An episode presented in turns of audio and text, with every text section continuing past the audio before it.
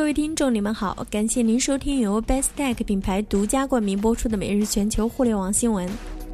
六月二十九日消息，今天下午，京东在澳大利亚墨尔本举行新闻发布会，正式宣布启动京东全球购澳洲馆。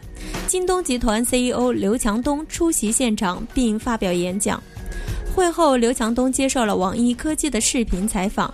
对于眼下中概股蜂拥回归 A 股的大潮，他表示自己的看法。首先，我们不会把京东从国外退市再回到国内上市的计划。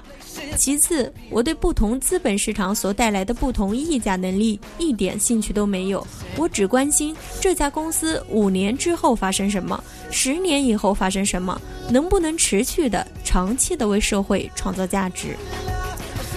资料显示，目前已经至少有二十多家已经在美国上市的中国企业正在采取私有化措施，计划在国内上市。而这些企业回归的共同目的之一，无非是寻求高估值。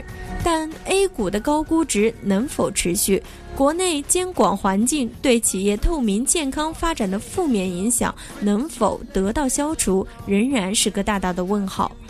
刘强东此番表示，京东不会回归 A 股，可谓代表了一部分企业家的心声。与其盯着短期估值，不如放眼长期发展。